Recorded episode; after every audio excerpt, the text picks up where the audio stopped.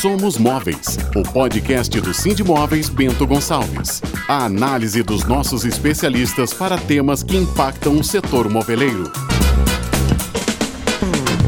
Bem-vindo ao Somos Móveis, o podcast do Sindicato das Indústrias do Mobiliário de Bento Gonçalves. Meu nome é Patrícia Larentes e o tema de hoje é varejo e as oportunidades de vendas em datas temáticas. De forma especial, é claro, temos pela frente datas super especiais e que podem render ótimas estratégias de vendas. Estamos falando da Black Friday, da Copa do Mundo e do Natal.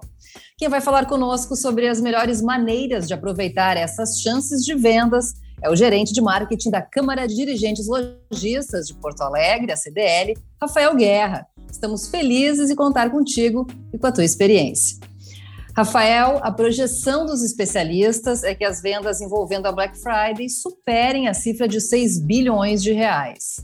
No seu ponto de vista, quais negócios, produtos, setores devem se manter em alta nessa data? Quais serão os destaques deste ano? Tudo bem? Tudo bem, Patrícia, obrigado pelo convite. Que legal bater esse papo com vocês. E pergunta direto ao ponto, né? O que, que vai dar mais certo, o que, que vai vender mais aqui na Black Friday?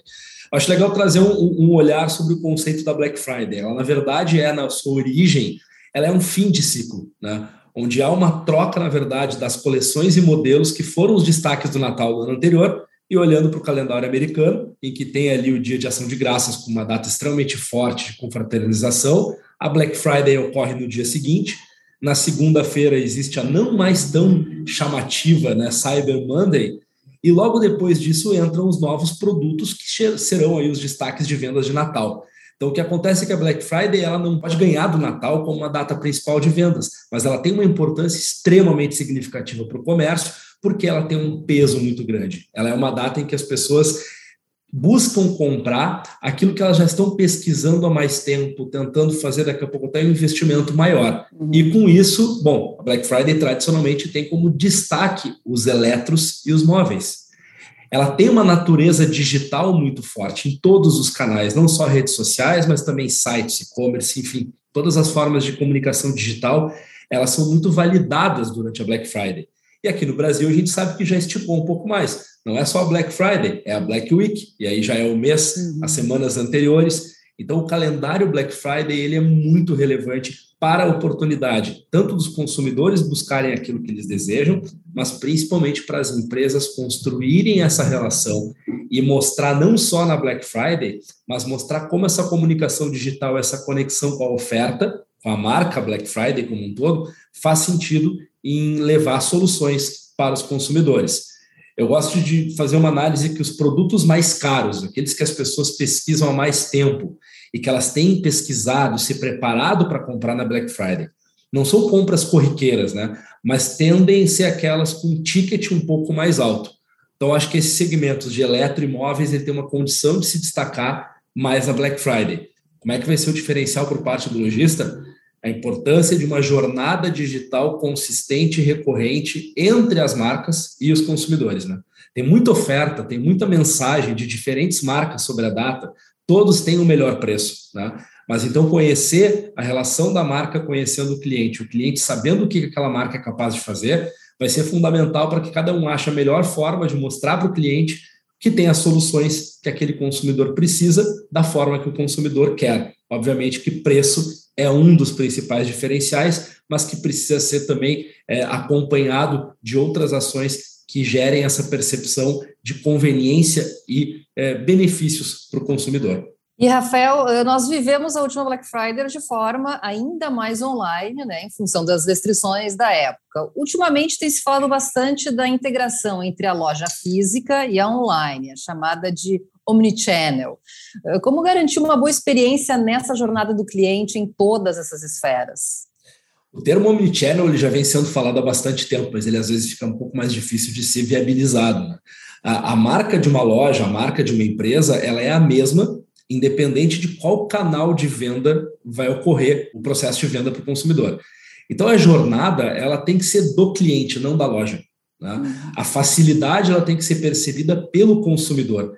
E aí entra uma discussão, porque nem sempre aquela jornada ela simplifica os processos para a loja. Às vezes ela é muito mais para o cliente positiva, mas nem sempre para a loja.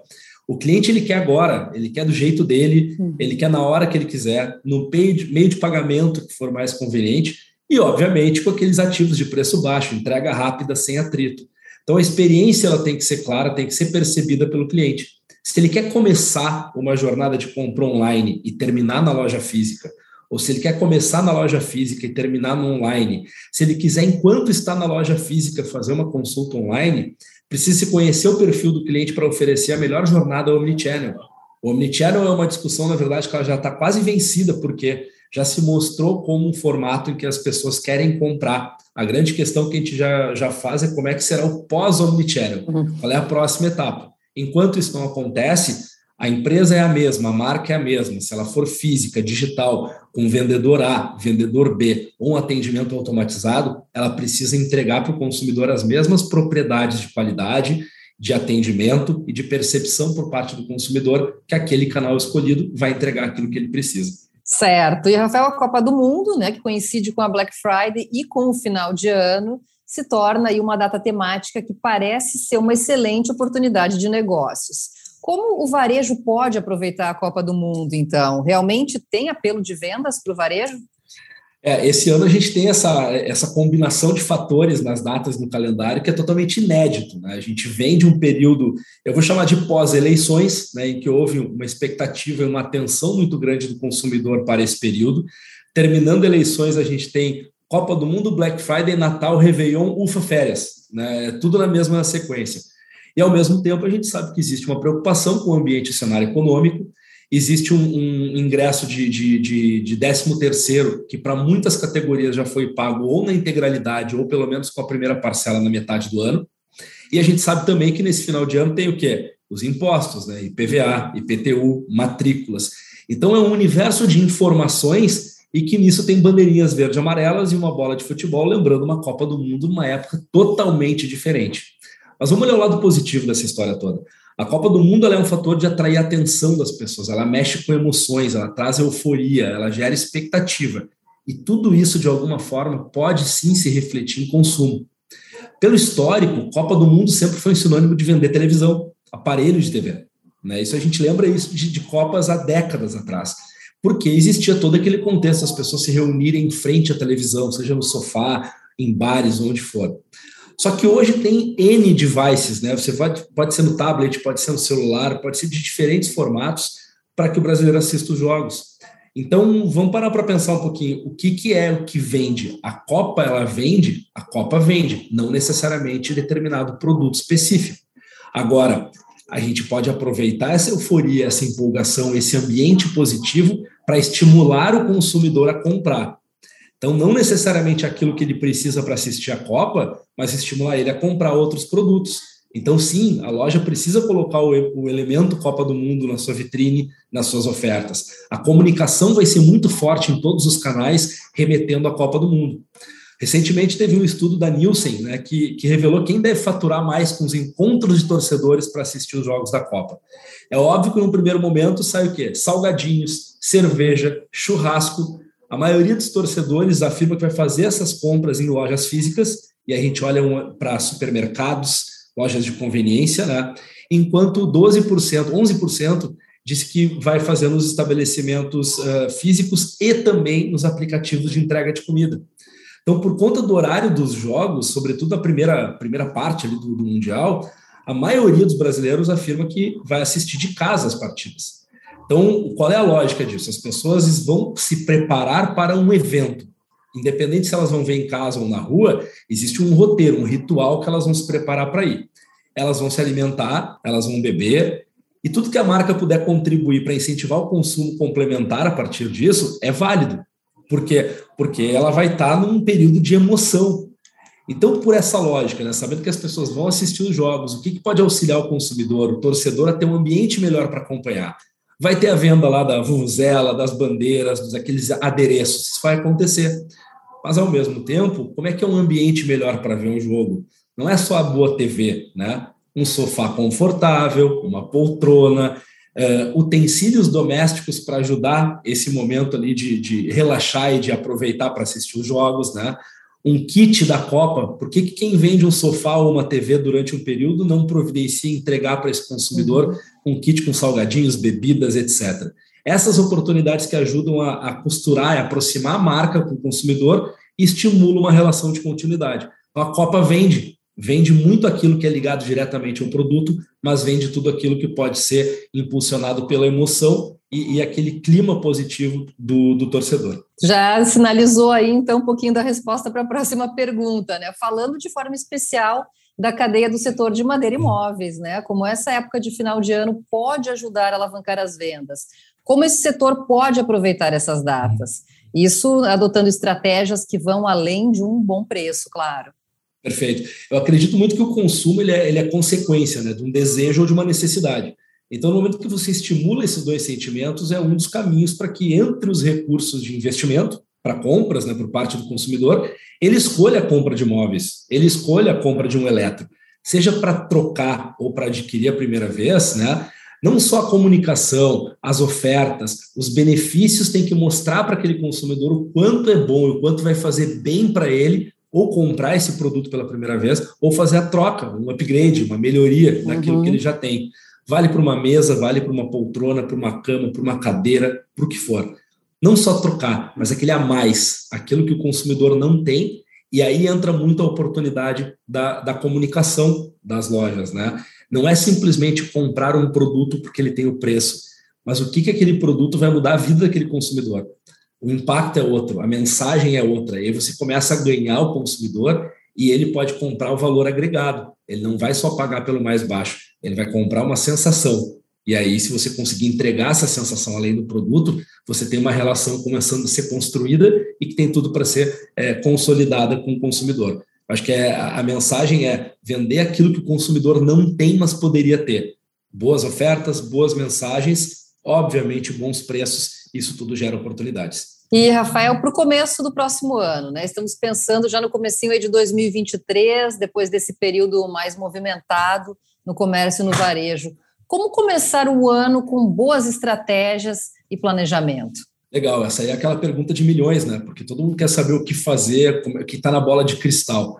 A gente fala muito tempo das tendências do varejo, né? E muitas dessas tendências já viraram tendências, ou seja, coisas que já foram oportunidades mais é, é, críticas mais necessárias que acabaram ficando para trás, uh, tem que entender o que, tem que ser, se correr né, para deixar mais atualizado e o que, que efetivamente já passou o timing né, do que era novidade.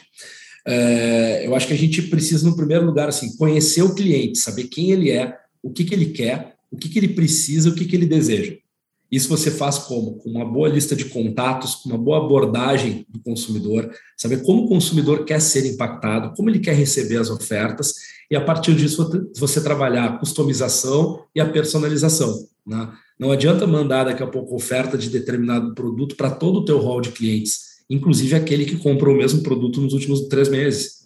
Então você precisa segmentar, segmentar a oferta, segmentar a linguagem, segmentar a abordagem e principalmente a atratividade. Isso é muito importante. E saber também qual é o potencial de compra desse cliente. Né? Uh, entra aí tanto a questão de análise de crédito, que é muito importante para viabilizar compras. Hoje são poucos que conseguem fazer uma compra direto pagando à vista. Pode ser cartão de crédito, pode ser o carnê da loja, pode ser outras formas de financiamento.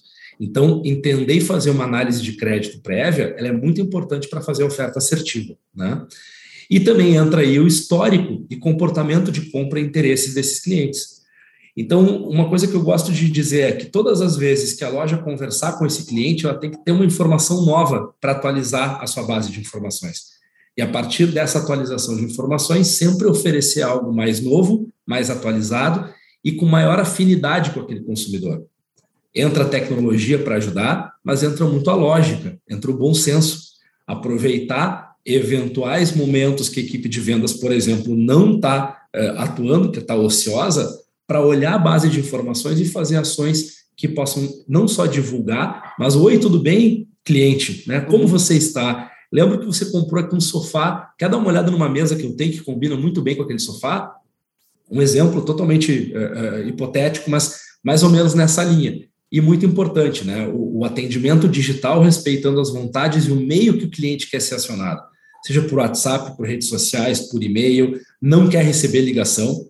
Então, uh, para 2023 é um olhar para conhecer cada vez mais o cliente, cada vez está mais preparado para oferecer o que ele quiser, na hora que ele quiser, tendo um bom background de informações, ou seja, entender no detalhe qual é o histórico daquele cliente e ajudar ele a jogar o jogo das vendas, né? ou seja, fazer parte da jornada do cliente, do dia a dia do cliente e mostrar que você, de uma loja, tem as respostas que ele precisa. E se não estiver precisando de nada, a mensagem é outra, é despertar desejo de compra. E ao despertar o desejo, bom, aí é a oportunidade de efetivar a venda já com um desejo despertado para que o cliente invista e queira, na sua loja, buscar aquilo que ele tanto quer ou gosta. Rafael, muito obrigada pelas dicas valiosas. Desejamos aí ótimos negócios para todo o setor e, claro, aos consumidores. Muito obrigado, agradeço a oportunidade. Ótimas vendas, tanto na Black Friday, como no Natal, como nos próximos meses e a gente sabe que o potencial existe, o cenário econômico tem que ser observado, mas sempre existem alternativas para que não se perca oportunidades de fazer boas vendas. Um abraço a todos. Somos Móveis, apresentação Patrícia Larentes, edição de áudio Jonathan Zanotto, roteiro e produção Apura Conteúdo, capas Priscila Trevisan. Até a próxima, nos ouvimos por aqui.